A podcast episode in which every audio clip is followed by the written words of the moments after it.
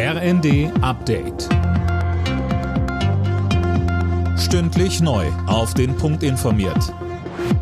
Ich bin Eileen Schallhorn. Guten Abend.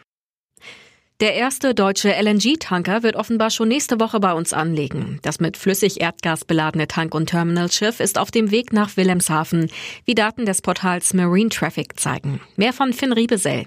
Die Höck Esperanza wird Wilhelmshaven demnach kommenden Samstag erreichen.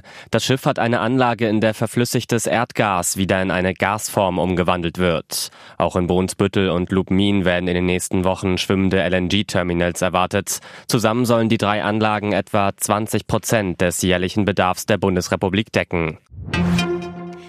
Die iranische Sittenpolizei ist angeblich aufgelöst worden. Das zumindest hat die Generalstaatsanwaltschaft mitgeteilt. Die Sittenwächter waren ja der Auslöser der derzeitigen Protestwelle im Iran. Die Kurdin Masa Amini war im September von der Sittenpolizei festgenommen worden und in deren Gewahrsam gestorben. Kritiker des Mullah-Regimes reagierten verhalten auf den Schritt. Das Problem sei nicht die Sittenpolizei, sondern der Kopftuchzwang, schrieb ein Aktivist auf Twitter. Eines der teuersten Projekte der Bundeswehr stößt auf Probleme. Das Bundesverteidigungsministerium sieht erhebliche Risiken beim Kauf von F-35 Kampfjets in den USA. Mehr von Dirk Jostes.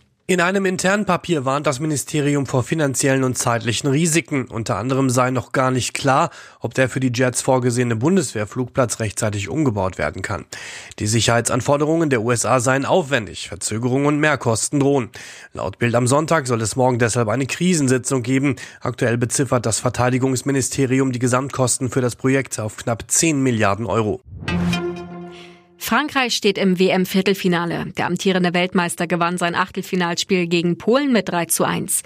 Im Viertelfinale treffen die Franzosen dann auf den Sieger der Partie England gegen den Senegal.